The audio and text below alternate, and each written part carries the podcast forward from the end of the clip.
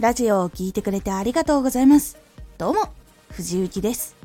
毎日16時、19時、22時に声優だった経験を活かして、初心者でも発信上級者になれる情報を発信しています。さて、今回は、初めてでも大丈夫、チャンネルの作り方。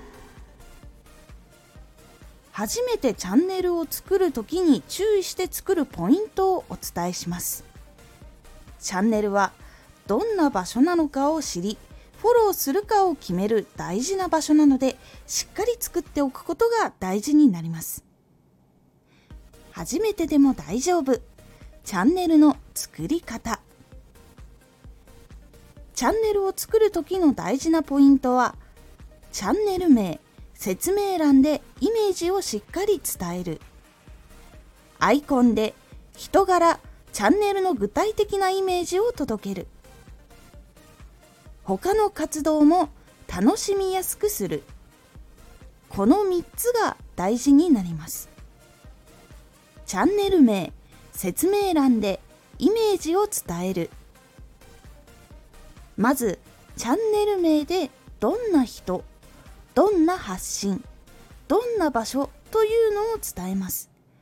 例えば発信研究所とか声真似エンタメ局とか読書共有所とかあとは名前とかでそのまま何々チャンネルっていうように言葉を読んですぐに分かりやすいっていうのが一番のポイントになります。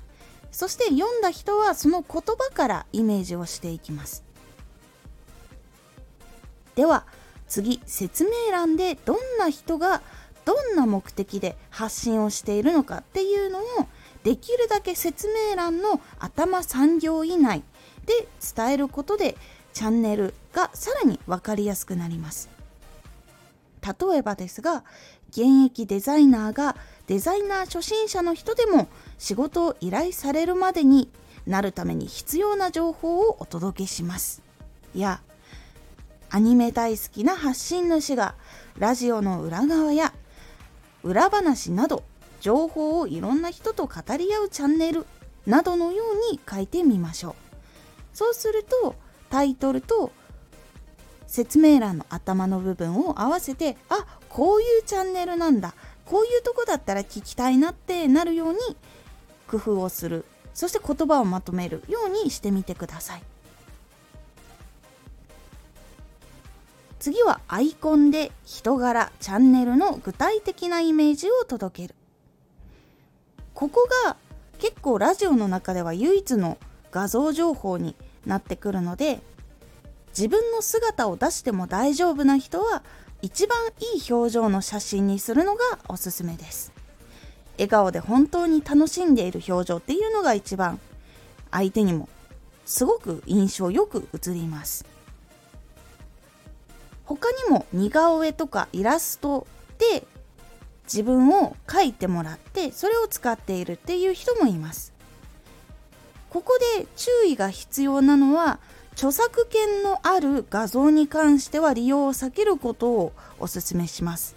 例えば漫画の切り抜きとか。誰か別の人が描いたイラスト。だけどもそれを許可をもらっていなかったりでの使用は避けた方がいいです。これは場合によっては請求とかが来るので危ないので本当に避けて作るようにしてください。最後他の活動も楽しみやすくする。これは例えばラジオ以外で SNS とかインスタグラムブログとかやってますよっていう方。その方は他の活動もしっかりと文字で紹介しつつすぐページに行きやすくするということが大事になります。どっかの検索ページに飛んでそこから入力してさらにそこからサイトを探すとかってなるとやっぱり大変なのですぐにサイトのページに行けるすぐにおすすめの場所に行けるように URL を貼る。そしてちゃんと説明をするっていうのがおすすめになります。この3つのポイントがチャンネルを作る時に注意をして作るポイントになります。この3つの部分をまずしっかり押さえて作ることで初めて来た人がどういうところなのかまず分かりやすくなります。どういうところかわからないと人はどうしてもフォローしにくい。心が動きにくい。どういう場所なのか明確じゃないと不安になるという傾向があるのでそこを減らすためにまず分かりやすいチャンネルというのを作りましょう。是非この3ポイントを押さえて作ってみてください。本日のおすすめラジオ。ポジティブイメージをストックしよう。ポジティブなイメージをどんどんしていってそれをストックしていくことで成功に近づいていくというお話をしております。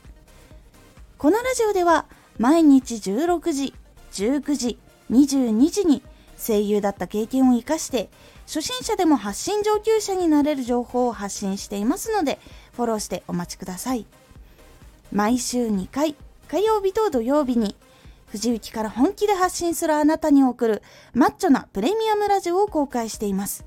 有益な内容をしっかり発信するあなただからこそ収益化してほしい。ラジオ活動を中心に新しい広がりにつながっていってほしい。毎週2回、火曜日と土曜日。ぜひお聴きください。ツイッターもやってます。ツイッターでは活動している中で気がついたことや役に立ったことをお伝えしています。ぜひこちらもチェックしてみてね。コメントやレター、いつもありがとうございます。では、また